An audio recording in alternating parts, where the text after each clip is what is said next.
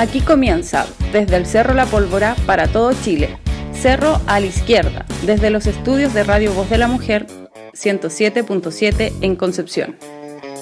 Muy buenas tardes eh, a toda la gente que se está incorporando a esta hora acá a Cerro a la Izquierda cuando son las 7 con 7 minutos del 28 de noviembre del 2020, último programa del mes de noviembre de Cerro a la Izquierda, como todos los sábados acompañándonos a través de los distintos medios, a través de Face Live, a través también de resumen, a través también de las distintas radios que nos acompañan. Saludo primero a nuestro panel, parto primero por Valdivia, sur de Chile. Robinson, ¿cómo estáis? Muy buenas tardes.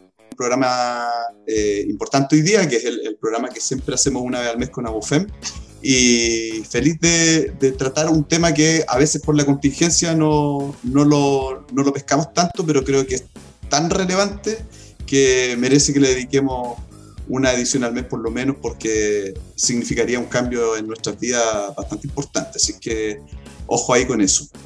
Saludamos también de, a nivel internacional, como dirían por ahí, eh, desde Lima, Perú, nos saluda a esta hora a un Julio Rocha. Julio, ¿cómo estáis? Muy buenas tardes. Un saludo para ustedes, para las personas que nos escuchan y para nuestras invitadas que están por ahí también en el Zoom compartiendo con nosotros hoy día. El tema que nos convoca esta tarde tiene que ver un poco, como bien decía Robinson inicialmente, con los programas que hacemos mes a mes en nuestra alianza que tenemos con AOFEM.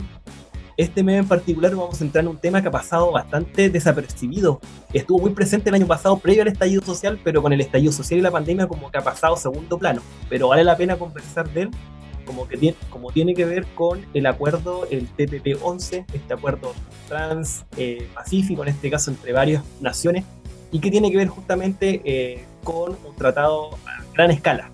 Así que para ello vamos a conversar el día de hoy con eh, Vanessa y eh, en este caso también con Andrea de Abofem Bio Bio, a quien saludo primero, en este caso a, en este Vanessa. Muy buenas tardes Vanessa, ¿cómo estás? Hola, buenas tardes, muy bien acá desde Cañete, con una señal un poco inestable, pero esperemos que ande todo bien. Saludo también a Andrea Sepúlveda, que también nos acompaña en esta tarde a UFEM Bio, Bio. Eh, muy buenas tardes, Andrea, ¿cómo estás? Hola, Nelson. Eh, bien, muy bien. Conectada desde San Pedro, la República Independiente de San Pedro la Paz. Una de las ventajas del tema de, este año en particular, una de las pocas ventajas que ha tenido es que nos podemos conectar instantáneamente de distintos lugares para poder hacer este programa. Eh, vamos a ir a una pequeña pausa musical y al regreso vamos a empezar a conversar directamente con Vanessa y con Andrea eh, de Abofem Bio Bio en torno al TPP-11 y también una temática importante que se vincula con esto como es el ecofeminismo. Así que vamos a la pausa eh, musical y volvemos a conversar acá a Cerro a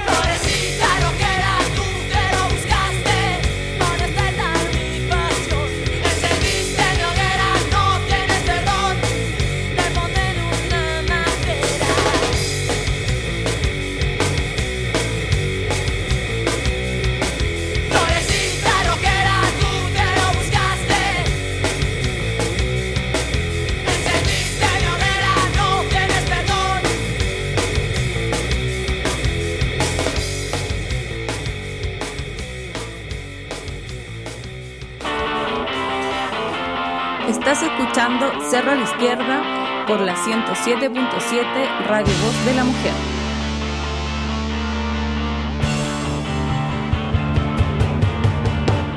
Retomamos Cerro a la Izquierda en esta 28 de noviembre del 2020. Entramos de lleno a conversar en este caso con Vanessa y con Andrea de Abofem Bio Bio en torno al TPP-11, para poder contextualizar a la gente que nos está escuchando y que nos está viendo, qué es lo que se entiende por TPP-11, qué es lo que es el TPP-11, qué involucra este acuerdo, eh, si nos pudieran resumir a grosso modo. Partiría contándoles que mm, si bien este es un tratado internacional de, de comercio, en materia comercial, como se ha planteado, digo, no, este es el Tratado Transpacífico, eh, de asociación transpacífico también se le ha llamado, se le, se le ha puesto diversos nombres para poder eh, explicarlo y traducirlo como, al español, eh, pero en definitiva lo interesante de esto es un tratado eh, internacional en materia comercial, digamos, muy distinto al resto de los TLC que Chile tiene ya con cada uno, prácticamente con cada uno de los países que forman parte de, de este TPP. Entonces, eh, ¿cuál es la diferencia? Lo que se ha planteado que realmente este es un tratado de protección de las inversiones de las empresas que son parte de los países miembros. ¿Y a qué me refiero con esto? Que lo más complejo de este, de este TPP-11 es que se crea, primero se crea eh, de alguna manera eh, como a la medida de las necesidades de Estados Unidos, quien finalmente hasta el momento no lo ha suscrito, lo que nada obsta, como para que lo pueda hacer en cualquier minuto, eh, con los requerimientos o con las, con las propuestas o con las exigencias que pone Estados Unidos sobre la mesa en su momento, y, eh, y, precisamente para proteger lo que se ha llamado como las justas expectativas de ganancia o las expectativas de retorno que tienen las empresas que son parte, eh, que son las transnacionales que son de estos, de estos países miembros del TPP. Entonces, eh, lo complejo de esto, como decíamos, es que si bien existen eh, en otros TLC efectivamente, eh, establecía la posibilidad de, de, acudir a algún tipo de, de, demanda en contra del Estado para que se establezcan multas por no cumplir, esta, es decir, por no satisfacer estas expectativas de ganancia de las empresas. En este caso, es complejo porque eh, se ha planteado que esto de alguna manera vulnera la soberanía del país, porque efectivamente se establecen estos tribunales internacionales que están conformados por jueces árbitros, que son eh, también parte de los países eh, miembros del TPP. Entonces, como vemos, tiene una naturaleza bastante distinta a lo que son los TLC, que son los tratados internacionales que nosotros hemos conocido hasta el momento. Son tratados de libre comercio. Eso es como a grandes rasgos. eh, Andrea, en, en, el sentido como más amplio de, de, lo que significa el TPP, en el fondo también hay como una insistencia eh, por eh, profundizar eh, el neoliberalismo como ideología, ¿no es cierto?, en, a nivel global, quiero decir, no solamente en Chile. Eh, desde este punto de vista, nosotros envueltos en todo este proceso constituyente que queremos cambiar un poco, o bueno, definitivamente algo va a cambiar, eh, no sé en cuánto ni en qué intensidad, pero algo va a cambiar respecto a, la orientación ideológica del Estado en Chile. Eh, ¿Te parece a ti que es como prudente eh, firmar un tratado de este tipo, siendo que eh, todo está cambiando en Chile y, y, mejor sería esperar una nueva constitución que ponga otro marco, digamos, normativo para entrar en este tipo de discusiones? Me parece que por ahí también el TPP eh, está entrando un poco con force a, a nuestra discusión política. Sí, absolutamente. Esto es más de lo mismo y más intenso todavía. Esto es eh, eh, fomentar todavía más la, la, explotación, la precarización del empleo, la explotación del medio ambiente, todo lo nefasto que hemos visto de este, comillas, avance económico que, que, que ha sido tan celebrado las últimas décadas. Entonces, eh, claro, como tú bien dices, en este momento se está produciendo un quiebre, se está produciendo un cambio de mentalidad en, la mayoría de la población, parece súper imprudente insistir en este, en, este tratado que la verdad que a la vista de la gran mayoría tiene más eh, perjuicios que, beneficios, o más bien tiene beneficio para unos pocos, los mismos pocos de siempre. Tenía una pregunta para, para Andrea, ya que nos comentaba al principio del programa que y se dedicaba al tema del derecho laboral y ese tipo de cosas. Eh, viendo un poco y tomando un poco lo que eh, comentaba Robinson también de esta ideología neoliberal y cómo ha impactado evidentemente el mercado laboral y las relaciones laborales en nuestro país, eh, ¿tú ves que se podría producir, se podría de alguna forma profundizar el proceso de precarización, de externalización que hemos vivido en materia laboral eh, este, este, este, tratado, perdón? claro, claro, porque porque tú sabes que el derecho laboral es un derecho de mínimo, es decir, eh, eh, eh, cuando el derecho laboral visto desde el ámbito individual, lo, diferenciamos del colectivo, ese sindicato y otras cosas, la ley que regula el contrato de trabajo de manera individual es un contrato de mínimo, o sea, es un, es un, derecho de mínimos, es decir, establece pisos, pisos. Y el problema es que si se quiere entrar en una alianza de, comercial de este tipo, eh, tú entras eh, y en el fondo se empareja la cancha eh, con aquellos países que tienen condiciones laborales más precarias, más, más, más bajas, y aquí tenemos países como... Em, pues, o sea, a diferencia de lo que uno podría esperar que, que estuviera, por ejemplo, Canadá, no, no vamos a tener los derechos laborales que tiene Canadá.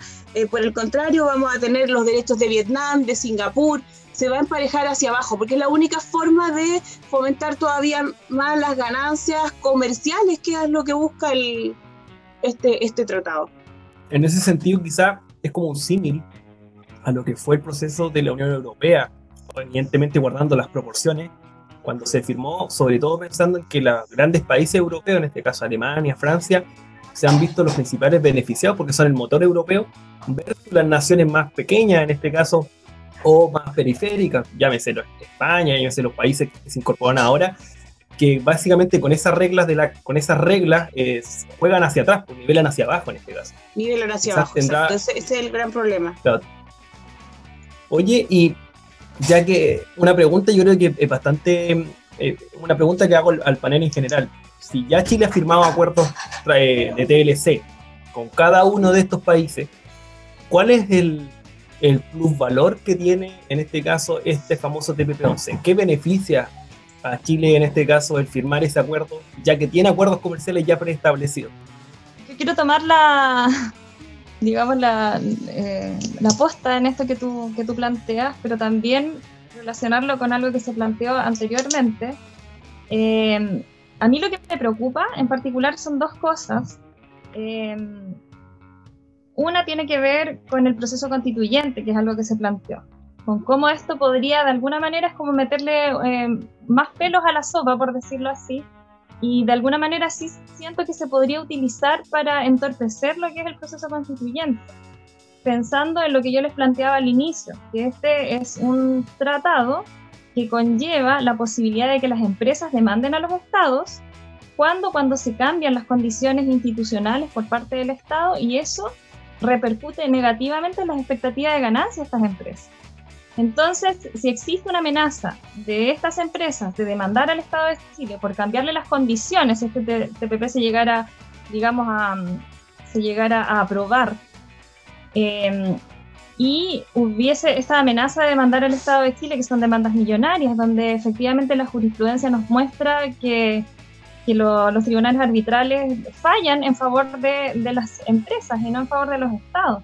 Entonces, esto podría ser una suerte de, ¿cómo decirlo? De, se nos podría decir, oye, hay que, hay que parar el... Eh, por ejemplo, si quisiéramos sacar el principio de subsidiariedad del Estado, y es algo que repercute directamente en el, en el modelo de economía que tenemos en el mercado. Eh, eso efectivamente podría eh, constituir una amenaza a las expectativas de estas empresas. Entonces, efectivamente, con eso se nos podría intentar eh, frenar cuestiones puntuales de la Constitución que son muy determinantes y muy importantes de modificar en este minuto. Esa es la primera cosa que me preocupa. Y lo otro es que lo que decía Andrea, efectivamente me, me, pasa que como acá tenemos distintos tipos de país con distintas características, algunos que tienen ya un desarrollo económico eh, avanzado, de tal forma que para ellos no es un problema el que, el que tengan que mantener las condiciones de su economía eh, de la forma en como está o sus condiciones institucionales de la forma en como está.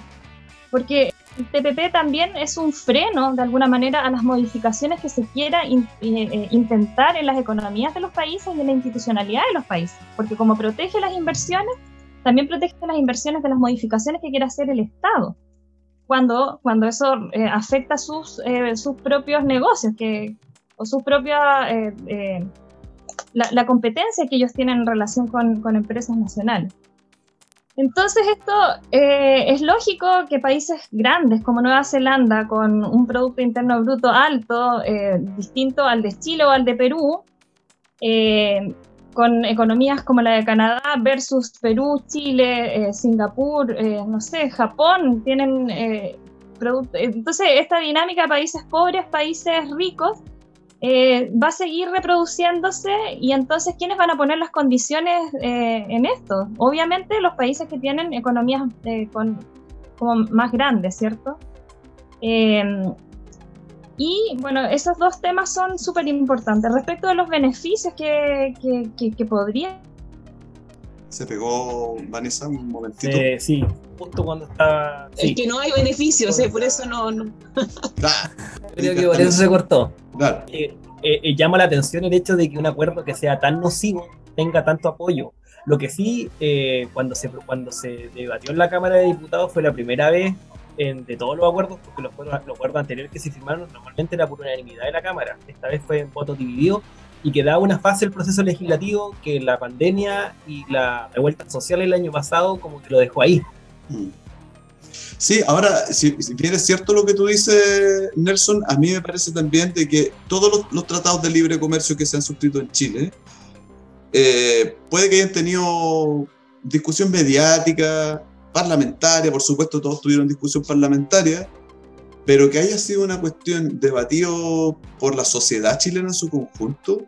O sea, yo les recuerdo que ni siquiera en los debates presidenciales que hemos tenido en los distintos momentos de la transición, hemos tenido nosotros como tema eh, central o como uno de los tres temas más importantes de discusión política del país, el asunto de los tratados de libre comercio o incluso este tratado globalizador, que en realidad más que un tratado de libre comercio es un tratado globalizante. Eso es lo que es el TTP 11. Entonces, me parece a mí que democráticamente tiene un fallo también eh, esta discusión. No es, tú, tú sales a la calle a preguntarle a cualquier persona a cualquier persona eh, que sabe acerca de esto o de cualquier otro tratado libre comercio que nosotros hayamos firmado con Malasia o con Portugal o con quien sea, no tienen idea. La verdad es que yo creo que la gente no sabe, piensa así para vender cosas, para venderles cobre y fruta y, y comprarles, no sé, juguetes. Mm, pero la verdad. lleguen más barato los compus. Eh, nos lleguen más barato las cosas. Eh, y, la verdad es que discusión democrática nunca ha habido de una cuestión que es fundamental, que es una cuestión que yo quisiera decir respecto a este tipo de cuestiones como el TTP, eh, que es el riesgo que corre nuestra soberanía. fundamentalmente hay una cuestión de soberanía aquí eh, y no lo digo solamente por la cuestión judicial, que eventualmente si hubieran conflictos tendríamos que ir a tribunales internacionales para resolver cuestiones laborales o medioambientales o de cualquier otro tipo que no, nos afectaran en la relación con empresas transnacionales, eh, sino que también en las propias normativas, pues en la, manera en que nosotros legislemos, eh, va a estar mediada de alguna manera por los marcos que nos ponga un acuerdo como el TTP. Y en ese sentido, yo creo que eh, la soberanía, que hoy día es una discusión que debiéramos tener y que lamentablemente no se escucha en, este, en esta cuestión constituyente donde todos están preocupados los candidatos y no de la soberanía y discutir, discutir acerca de la soberanía qué significa eso en los pueblos, en las comunidades, ¿cierto? Eh, en, el tenor ideológico que debe tener una discusión constituyente, y a eso voy con soberanía. Eh, me parece que esto es un gol de nuevo de la cocina. En el fondo el TTP es de nuevo un asunto de la cocina, como lo han sido todos los tratados en Chile, eh, todos los que se han firmado desde los 90 en adelante. Oye, y, ojo que aquí, para que la gente entienda, eh, cuando hablamos de empresa, no estamos hablando de empresitas, estamos hablando de corporaciones que manejan capitales que son similares o, asimilables a el PIB de un país. Es decir, estamos hablando de multinacionales tremendamente poderosas que a la hora de, golpear la mesa tienen fuerza. Eh, efectivamente nuestra soberanía corre riesgo. Perdón, solamente un detalle. Un ejemplo para esto puede ser, por ejemplo, el tema de, la, de las farmacéuticas y las ventas masivas de vacunas que se vienen ahora pronto, ¿no? Ya están vacunando en algunos países. Chile hoy día anunció 16 millones de dosis para vacunar a la población en un tratado con una gran farmacéutica que es Pfizer, ¿cierto? Y eso, por ejemplo, va a ser TP en el futuro. Y este no va a ser el último virus, seguramente van a venir otros en el futuro. Eh, hipotecando nuestra soberanía para decidir sobre nuestros cuerpos eh, en función de una transnacional. Entonces, solamente ese ejemplo. Un ejemplo crudo, pero cierto de lo que está pasando y lo que va a generar el TPP-11 en el mediano y largo plazo. ¿Cuáles son los puntos como más centrales de este acuerdo y que son, eh, y que son los, puntos críticos en este caso y que son los que más va a generar impacto dentro de la ya y caída soberanía nacional? Si pudiéramos desglosar alguno, ahí... ¿Cuáles creen ustedes que son los factores centrales de este acuerdo y que son los, y los factores que van a incidir en lo que planteamos anteriormente? Yo quiero decir que con respecto a los remedios, que lo planteaba Robinson, efectivamente se ha planteado em, la preocupación por parte de los gremios de la salud porque efectivamente eh, existiría acá eh, reglas para eh, la propiedad intelectual de los remedios biotecnológicos em, y la extensión de los tiempos em, de, de, estas patentes, digamos, hace que finalmente em, para el Estado va a ser mucho más difícil adquirir estos remedios genéricos, va a ser va a ser eh, más difícil, digamos. Y hay que pensar de que el Estado de Chile eh, suministra efectivamente, eh, digamos, medicamentos a través de este, de, este, de este tipo de medicamentos que son los remedios genéricos. Entonces, efectivamente, se plantea un, un tema que es fundamental y que dice relación con, con, un área que tiene que, está bastante eh, dañada, digamos, eh, con lo que es el principio subsidiario del, Estado, creo yo, porque efectivamente el Estado no, no inyecta recursos directamente a, ya hay que entender de que con la constitución que tenemos actualmente, las, eh, las, empresas ya tienen asegurado, el, ya tienen el sartén por el mango, podríamos decir, con lo que se llama el Estado subsidiario, el principio de subsidiariedad. Entonces yo siento que este TPP, de alguna manera, eh, es como la cartita bajo la manga que tenían eh, en el caso de que avanzáramos con el tema del proceso constituyente. Porque eh, pienso que ellos están viendo amenazados realmente esto que, estos negocios que están haciendo gracias a este Estado subsidiario, principio de subsidiariedad, eh, donde efectivamente en lugar de inyectarse los recursos del Estado a los poderes, o sea, en este caso, por ejemplo, al, área médica, lo que se hace es externalizar los servicios, ¿cierto? Y con esto lo que están haciendo es que están desviando los dineros del Estado a las clínicas privadas, a, em, a los privados, digamos. Están externalizando todo. Entonces, em, el TPP finalmente puede ser un freno a que nosotros queramos cambiar el carácter del Estado, en este caso. Sacar el Estado subsidiario, lo que se ha planteado, eh, poner un Estado social de derechos, eh, no es una cuestión, eh, no es una cuestión menos importante. Estamos hablando de lo que significaría el ejercicio real de derechos sociales, por ejemplo que no tenemos, o sea, fuimos expropiados totalmente de nuestros derechos sociales eh, con la constitución eh. Entonces, siento que el TPP para ellos es como el último recurso que tienen de, de, retomar de alguna manera este poder como del empresariado. Y, y, esta afectación de la soberanía es real. Si tú lo piensas, el establecimiento de estos tribunales arbitrales, que finalmente no tienen nada que ver con la soberanía de nuestros tribunales del Poder Judicial, eh, estos conflictos donde el Estado puede ser demandado por altas sumas de dinero va a quedar dado a, las verdaderas corporaciones que decía Andrea. Es decir, las mismas corporaciones van a poner ahí a sus jueces y van a ser los que van a resolver estos litigios y la sola amenaza de que el país pueda tener que pagar grandes sumas también puede tener procesos institucionales.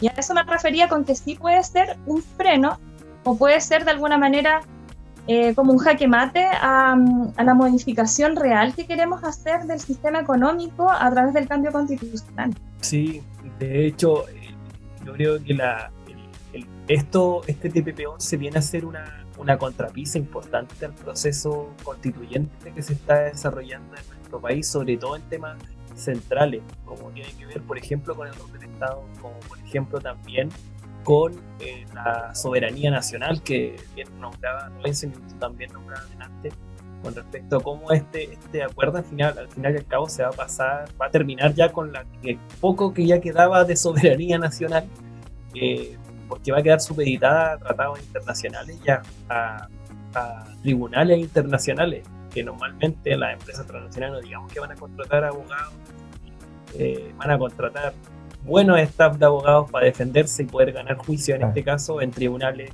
eh, donde la objetividad no va a ser tal, porque va a responder también a intereses de estos países, sobre todo pensando en, en los países principales que están firmando este acuerdo, son China en un momento, sí. Estados Unidos que se había salido del acuerdo, pero ahora se va a incorporar, se quiere incorporar de nuevo. Entonces es un, es un proceso bastante, bastante peliagudo, por decirlo en Julio, ¿iba a decir algo?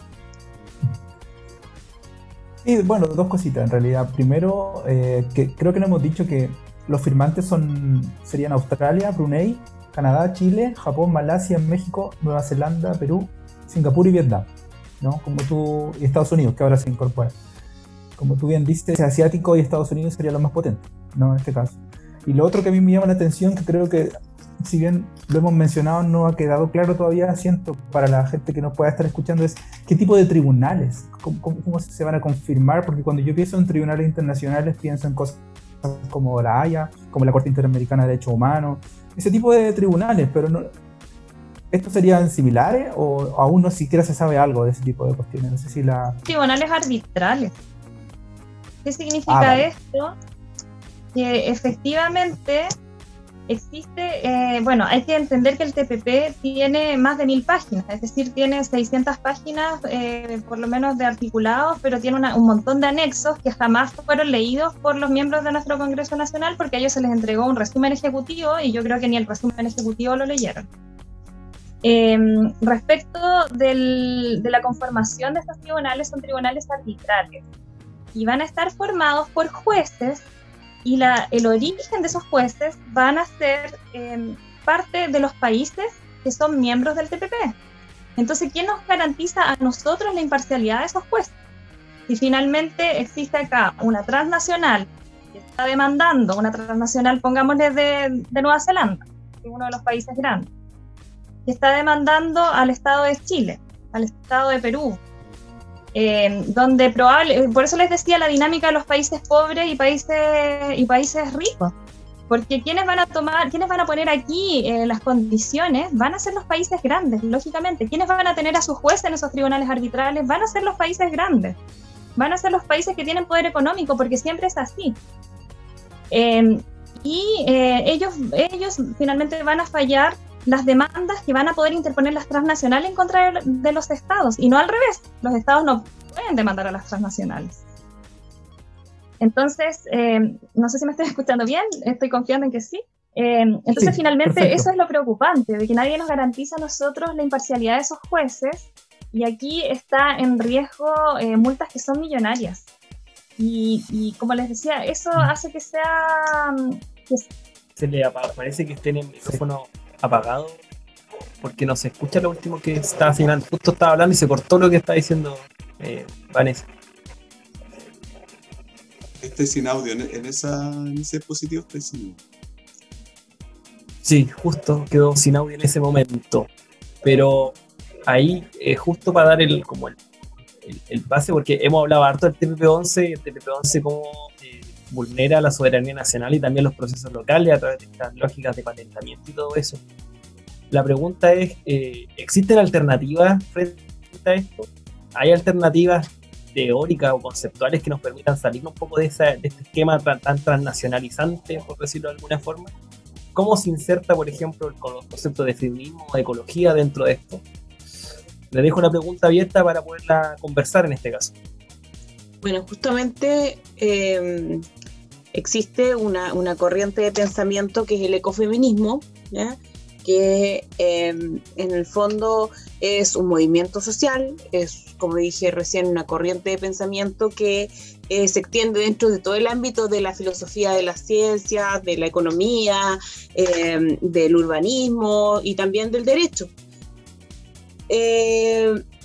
Eh, ¿Qué, nos dice un poco el, ecofeminismo? El ecofeminismo eh, entiende que hay una, una economía, una cultura, una política que es hegemónica y que esta, esta política, esta cultura, esta economía le han declarado la guerra a la vida.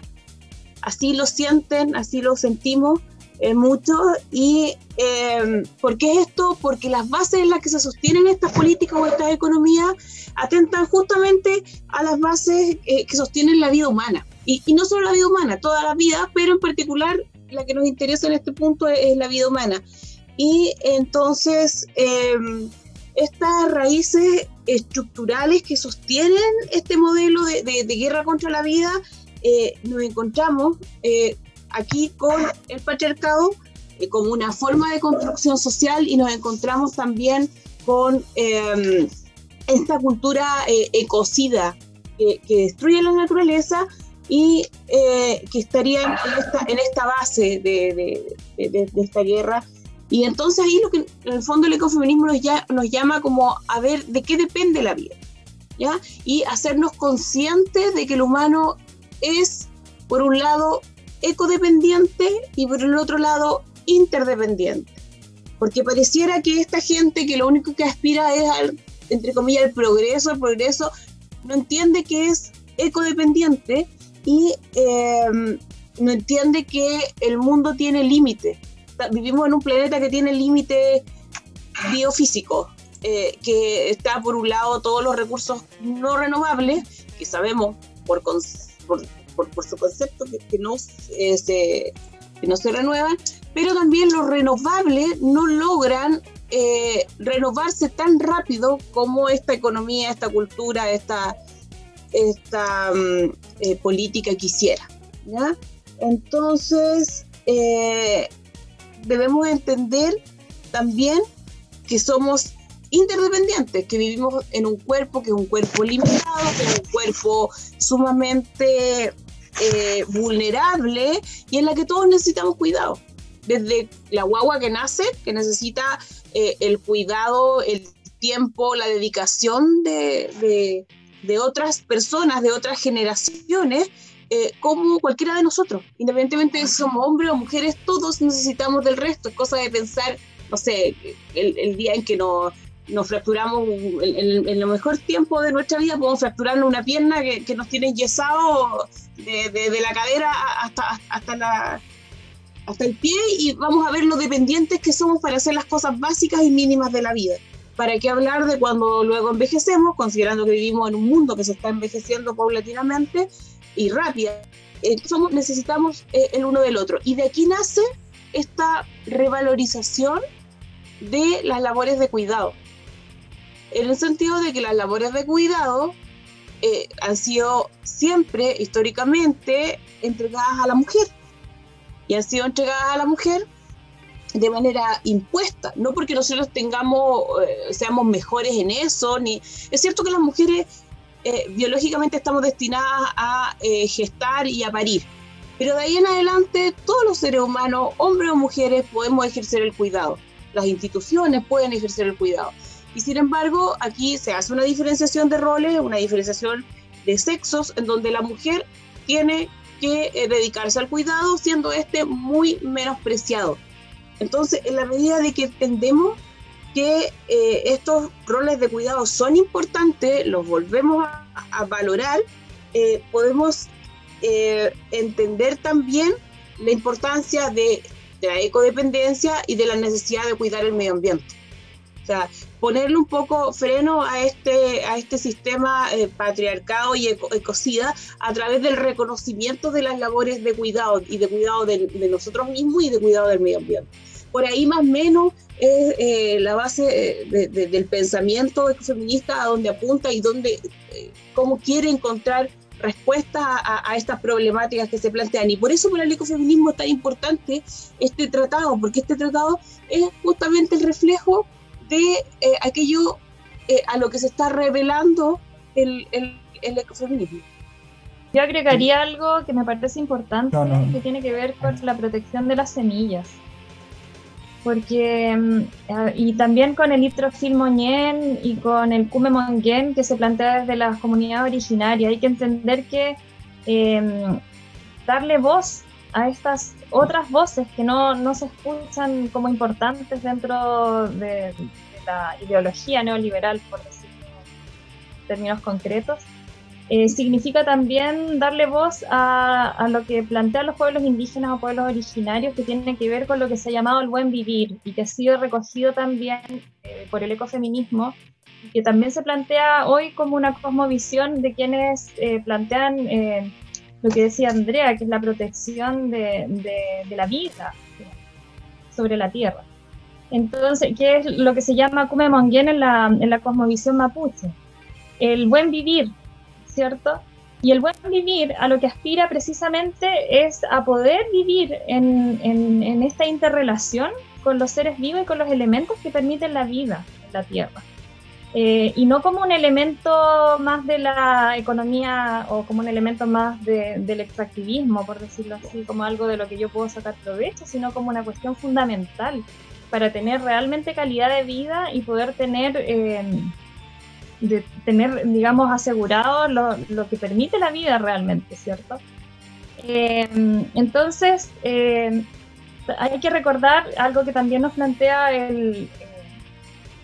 Eh, se, plantea dentro, dentro de esta área del feminismo, es que las mujeres solamente tenemos el 1% de la propiedad en el mundo, ejercemos eh, realizamos eh, los dos tercios del trabajo a nivel mundial y se señala que por el 5% de eh, lo que se paga o de lo que es el salario en general, digamos. Y ahí está el tema de la brecha salarial.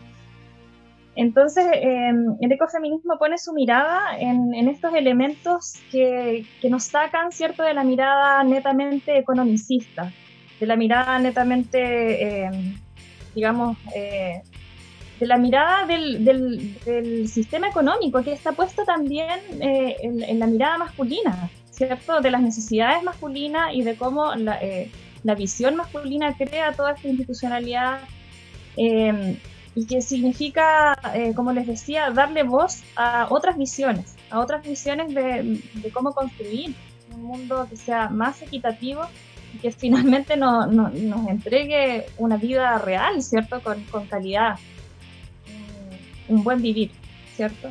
Que es lo que yo les estoy planteando. Históricamente, la subordinación de las mujeres eh, ha estado muy relacionada con el tema de la dominación de la naturaleza. O sea, son dos temas que eh, de algún modo eh, se conectan y que han desembocado ambos en la situación de crisis ecológica en la que estamos viviendo. de ahí, la importancia de hacer un cambio. Claro, o sea, a grosso modo podríamos eh, resumir que el TPP-11 justamente viene a profundizar las brechas que ya existían y por ende el ecofeminismo se plantea la alternativa de cómo poder subvertir y modificar ese orden establecido que el TPP-11 viene a profundizar básicamente. Claro, es que la degradación del medio ambiente implica que se aumenten las brechas entre los distintos grupos sociales en general. Em, Exacto. y, cuando, perdona, que creo, es que, es que, la, y cuando, y cuando se eh, produce precarización y se produce eh, aumento de, brechas, normalmente la más perjudicada es la mujer. Siempre eso es así.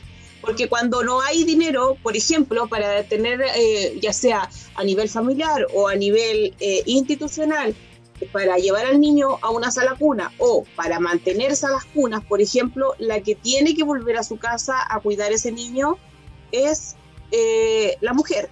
Cuando no hay también de parte del Estado para pagar residencias para adultos mayores, o ya sea porque en el hogar, en la familia de ese adulto mayor se necesita la pensión de ese, de ese viejo, eh, quien se va a quedar cuidándolo normalmente es la mujer. Entonces la mujer siempre se ve eh, más afectada cuando hay contracciones de carácter económico. Claro. Oye, eh, podríamos hacer a un, un cierre de, de, lo que hemos hablado, quizás resaltando, primero agradeciéndole el tiempo que se dieron para poder explicarnos y poder conversar de estos temas que se veían inicialmente como que no estaban conectados, pero en la conversación se fuimos dando cuenta de ese hilo invisible que tenían tanto el TPP-11 por un lado el ecofeminismo por otro. Quizá algunas palabras de cierre, eh, resaltando quizá algunos puntos importantes que sean interesantes de poder poner atención en la discusión que viene ahora del TPP-11. Le dejo el espacio a Vanessa y en este caso a Andrea también. Bueno, por, mi parte voy a dejar que, Vanessa eh, cierre. Voy a, eh, por, mi parte nada, pues, nada más que hacer el llamado a sumarse a esta corriente en el sentido de valorizar, eh, como digo, las labores de cuidado que, hasta el día de hoy son tan, tan mal vistas. Dejar de decir mi señora no trabaja porque no tiene un trabajo remunerado eh, ese cambio de switch al que se llama y en la medida de que, de que hagamos ese cambio de switch también vamos a estar entendiendo que eh, así como dependemos de otras personas, dependemos de la naturaleza y se hace necesario el cuidado de la misma. Eh, eso por mi parte, Vanessa. A mí me pasa que mm, es mucha la información, creo que cuesta de pronto tratar de abordar todas las áreas para poder, para Uy, de nuevo se perdió el audio, Vanessa. Debía la dejado hablar primero ella, la embarré. no escucha nada, dice. Dice que no escucha tampoco. Está reconectando el audio. ¿Ahora sí, Vanessa? sí, volví. ahí sí. Dale nomás, dale, antes que se corte. Sigue tú nomás. Sí. dale, ahora, ahora, ahora. dale, dale, dale. Eh, chiquillos, no, les decía que es difícil resumir todo, sin embargo, bueno, atentos porque esto, eh, lo que se está, lo que está pidiendo Alaman en definitiva es que se reactive la discusión en el Senado y aprobándose por el Senado, esto ya pasa a ser eh, un tratado internacional ratificado por Chile. Em, hay varios temas acá. Eh, yo les, les, hablé el tema de las semillas, se puede llegar a criminalizar el uso de las semillas orgánicas, que son y, de las semillas ancestrales porque se van a patentar las semillas y eso es un tema absolutamente relevante en esto. Em, si ustedes me preguntan, em, yo quisiera como, como, decir que en el fondo eh, la, no solamente las organizaciones ambientales, sino que las organizaciones eh, ciudadanas a todo nivel tenemos que estar atentas a esto porque como les explicaba, incluso podría ser un freno para el cambio constitucional que queremos. Em, es por eso que nuevamente eh, la movilización se hace absolutamente necesaria. Yo entiendo que estamos en tiempos de pandemia, es absolutamente irresponsable llamar a salir a las calles. Sin embargo, estar atentos y eh, necesitamos de alguna manera manifestarnos en contra de esto, porque finalmente acá no solamente está en juego el tema de los remedios genéricos que yo les mencionaba, eh, el tema de la propiedad eh, intelectual, que puede limitar también el acceso a la información que está en las redes, en Internet, eh, la criminalización de, de, las semillas ancestrales que, que, han sido llevadas por las comunidades históricamente. hay un montón de cuestiones que para favorecer a un sector, que no lo alcanzaba a decir delante, que sería como el beneficiado, que sería el sector exportador chileno, se nos va a limitar al resto de la sociedad o se puede condenar al Estado de Chile a multas millonarias. Entonces, este es un tema que sí nos afecta a todas y todos. Y nuevamente eh, ya hago un llamado a estar atentas y atentos y estar conectados con nuestras organizaciones sociales. Porque mm, efectivamente es algo importante, por lo que estar alertas y estar, eh, con, eh, no sé, a través de las redes, pero activas y activos. Eso. No se cortó. Eh. no se cortó. ¿Lo lograste, Vane? Le he corrido. sí. Eh, bueno, a poner atención entonces a lo que se viene en la discusión del TPP-11. Como dices, Alamán quiere acelerar el proceso de discusión en el Senado, así que estar atentos. Agradecer a Vanessa y Andrea su participación en esta conversación interesante acá en Cerro de la Izquierda. Y nosotros hacemos el cierre de esta edición con la contingencia nacional.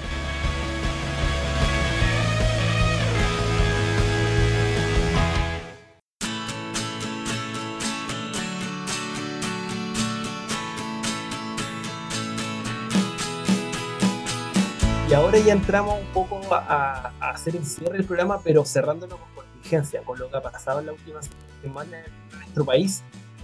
No sé si partir, yo creo, con la discusión en este caso que fue, se tomó bastante la, la, la palestra que tenía que ver con este famoso 10%, que al final lamentablemente primó la cocina política, la cocina del Senado, lo hablábamos anteriormente, lo hemos hablado en otros capítulos, que esa cámara, en esa cámara se concentran los intereses, el lobby y gran parte del poder político y de decisión normalmente. Entonces, lo que pasó esta semana no fue un hecho causal, tiene que ver un poco con esta cocina y con este acuerdo que finalmente eh, se aprobó el proyecto presentado por el gobierno de retiro del 10%, que sufrió modificaciones, pero mantuvo algunos, algunos aspectos. No sé qué les pareció a ustedes lo que pasó con esta discusión, esta ida al TC con la, la propuesta que había hecho la Cámara de Diputados ¿Qué les pareció a ustedes, Robinson, eh, Julio?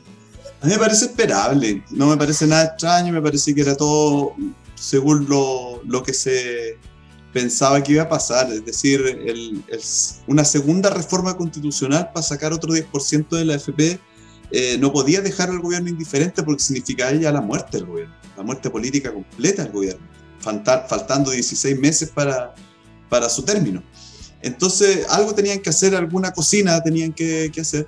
Y, fíjate lo que sale, sale un proyecto que lo medular es el mismo proyecto de la, de la Cámara de Diputados, solamente que eh, hace una cuestión que es eh, ordinaria, eh, es vulgar, es sucia, que es cobrar impuestos a personas que tengan, perdón, salarios sobre 700 mil pesos.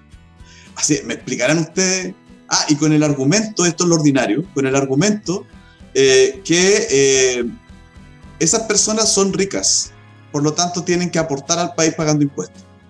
¿Cachai? O sea, ¿qué persona que gane 700 mil, 800 mil, un millón, un millón 500 mil pesos en este país puede decirse que es rica?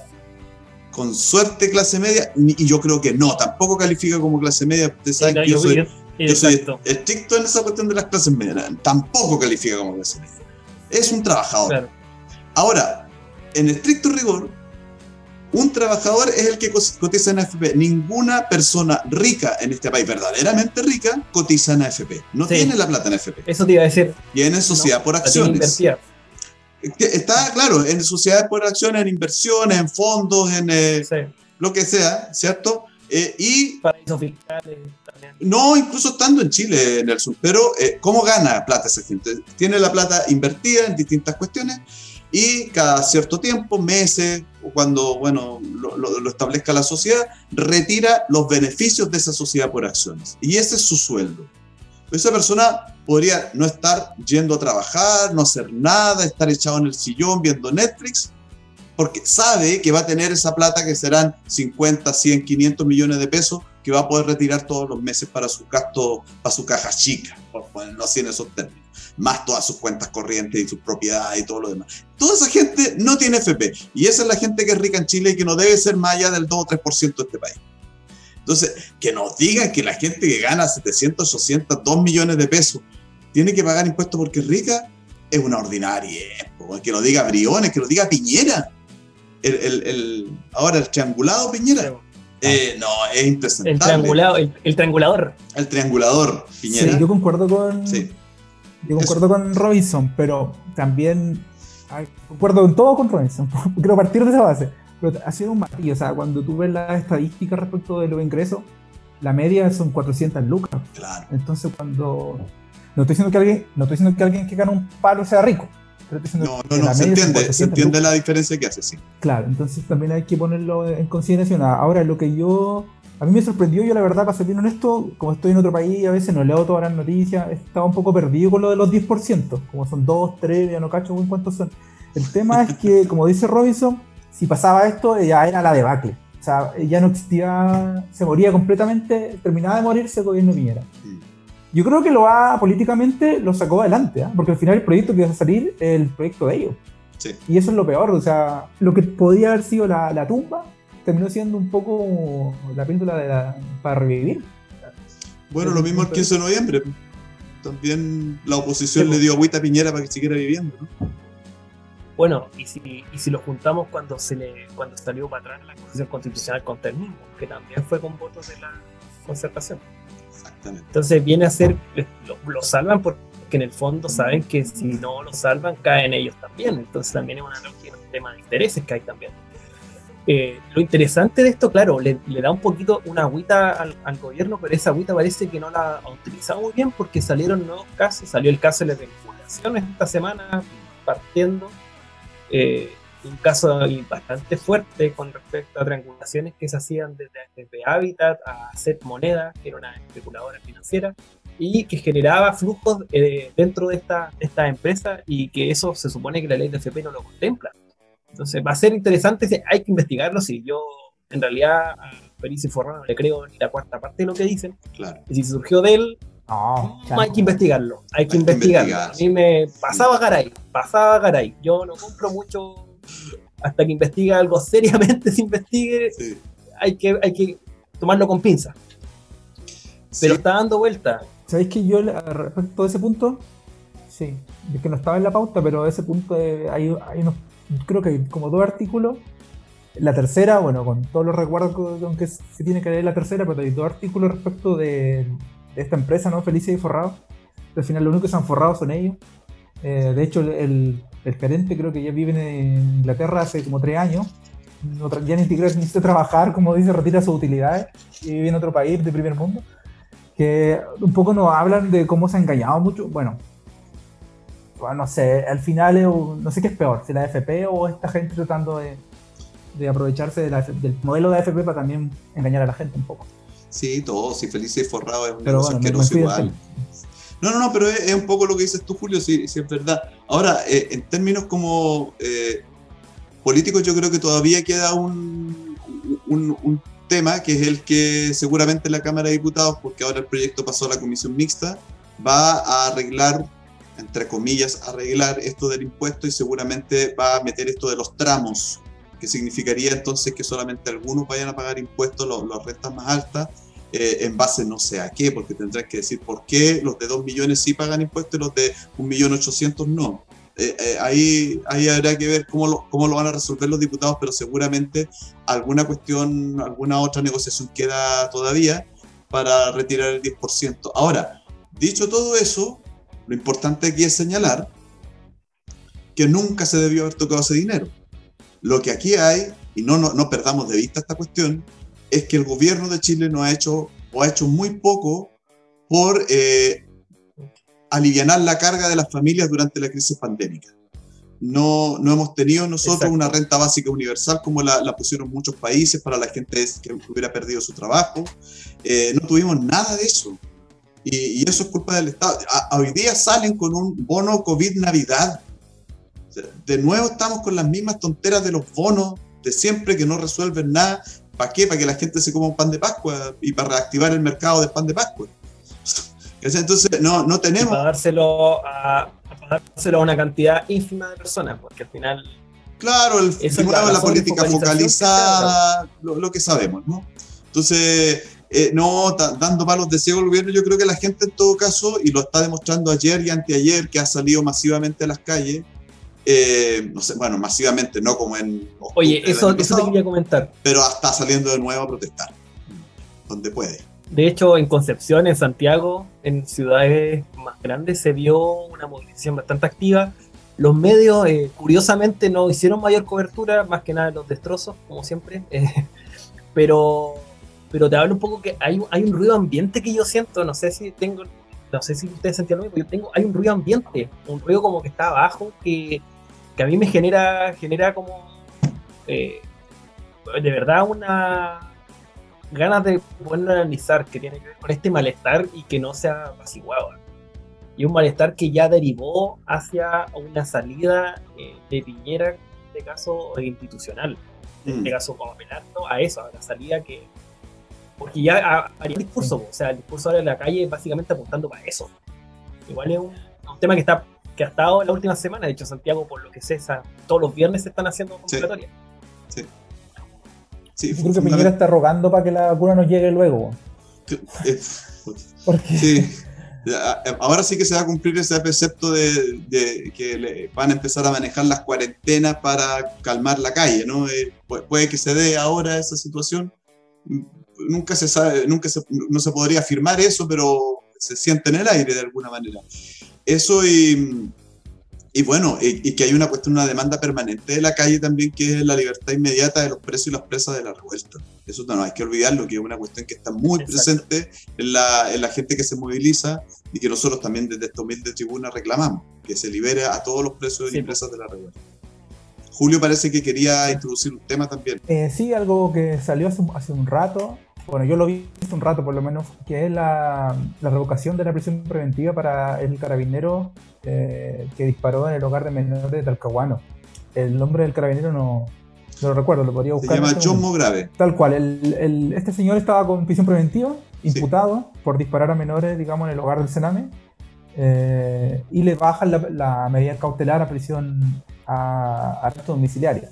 Entonces, un poco este, este, doble, doble rasero con el que la, la justicia de cierta forma evalúa o desarrolla estos procedimientos. Yo la verdad soy un poco neófito en estos temas, pero no, no me puedo, no entiendo, yo creo que mucha gente comparte mi precisión, no entiende la, la forma tan poco nivelada de llevar adelante esto, estas presiones preventivas, estas medidas cautelares que al final no, no tienen mucho sentido, no tiene 10 meses o casi un año a jóvenes por protestar en prisión preventiva, sin a su casa, sin juicio, sin fechas establecidas, como tú mencionabas, Robinson, eh, sin ningún sentido. Y a este señor que le dispara a un menor de edad en un hogar de menores, eh, se le baja la prisión preventiva. Bueno, es un tema que hemos hablado en Cerro, la prisión preventiva hace rato, que es un arma política. Y es un arma que encarcela básicamente por motivos políticos. Y se ha usado como, lamentablemente, se ha usado así la prisión preventiva. O recordemos lo que pasó con el cartel de los utensilios, con el reciente caso de este grupo de ultraderecha, fanáticos, eh, que tenían UCI, tenían, arma, tenían escudos, tenían una serie de utensilios, como bien decía el ministro Gali, que lo dijo. Armas de guerra, estaba hablando de armas de que, no sé, querer en cualquier el lado. Subsecretario nomás, no le suba el pelo todavía. Sí, perdón, subsecretario de Interior Cali, hablando de que eran utensilios. Por ende, salieron hartos memes respecto de eso. Claro. Y, y lamentablemente lo que pasó que el único que está con prisión preventiva creo que es uno, y el resto. Uno de ocho uno de ocho de este cartel de los utensilios. Entonces, claro. ¿Sabéis que en eso hay una cuestión interesante que igual da para harto meme y Chile el país de los memes para reírse de todo y en buena hora yo también me río con todo y de todo, incluyéndome, pero de alguna manera eh, no, no, no, tiene un aspecto que no es para la risa, que es la, la, activación de grupos de ultraderecha. Y esa cuestión siempre debe ser preocupante. Mm. Había ahí en, en, las, en, las, cuestiones que le, que le, incautaron, ¿cierto? Que a todo esto es la misma oficina que ocupaba el comando del rechazo en las Condes, por si acaso. ¿ah? Eh, insignias de Pache Libertad, casquitos de estos que usan los milicos, ¿verdad? Toda una, una estética. Exacto, exacto toda una estética del, digamos, de lo militar que, nos recuerda años oscuros. Entonces es preocupante, yo creo que hay que hacerle un seguimiento y, ojalá la derecha, perdón, ojalá los medios de comunicación fueran más prolíficos en, en hacerlos más visibles. Así como tanto se preocupan de estar mostrándole las caras a la gente que protesta, también que fueran tan, digamos, eh, esforzados a la hora de eh, dilucidar cuáles son los, grupos de ultraderecha que están actuando en Chile, que no son pocos, sobre todo en la Araucanía, pero también en otros lugares. Sí. Yo no sé si eran memes los que vi, pero yo vi armas. vi arma de fuego. Había una UCI. Había una, UCI, había una UCI. Que ese fue el que, el que quedó con control de detención en Nelson. El único, el que, el que tenía la UCI, pero los otros quedaron, digamos, formalizados, pero en sus casas, ¿no? Claro. Entre ellos, una mujer que era eh, directora de un jardín infantil, nada menos. ¿Qué te parece? Linda la tía. Sí. La tía de hecho, eran, eran allegados, también al diputado Juan Antonio Coloma. Mira. Entonces, es un tema, un tema que tiene bastantes aristas, como dicen normalmente, así que yo creo que hay que analizarlo más acá en nuestro programa. Eh, ya estamos en la hora, hay que estar atentos para ir cerrando el día de hoy. Voy a dejar la palabra, palabras de cierre en este caso. No sé, voy a partir por Lima primero. Julio, palabras de cierre en esta, en esta tarde. En esta ocasión, bueno, no, nada, agradecerle nuevamente por, compartir otro programa, a, también a las chiquillas que estuvieron con nosotros, que ya son como parte del, de Cerro a la Izquierda. Y nada, saludo a todos los que nos vieron, gracias por estar allí, por eh, sintonizarnos de cierta forma. Así que un abrazo a todos y a todas. Gracias. Eso, eh, yo también me despido desde Valdivia. Eh, diciéndoles que bueno, se acerca el fin de año y ojalá que, que, se termine este año sea para empezar un año mucho mejor que el anterior, que fue realmente desastroso en, en todos los sentidos. Y bueno, en casi todos los sentidos. Y eh, nada, yo me voy a ausentar un par de semanitas del programa porque no voy a estar, eh, pero ya pronto retomo. Eh, éxito en todo y adelante nomás con todo lo que viene. Libertad a todos los presos y presas de la revista. Muy bien, que le vaya muy bien en su, en su salida, don Robinson. Y aprovecho de despedirme también, agradecer a la gente que interactuó con nosotros, a la gente que compartió este programa el día de hoy. Y lo invitamos al próximo sábado eh, a poder sintonizar y poder escuchar Cerro a la Izquierda, como semana a semana vamos a estar. Y ojo que también se nos pueden venir especiales, estamos sacando especiales también algunas veces, así que ojo con eso. Nos vemos, muy buenas tardes y nos estamos escuchando y viendo la próxima semana acá en Cerro a la Izquierda. Chao, chao, chao. Chau.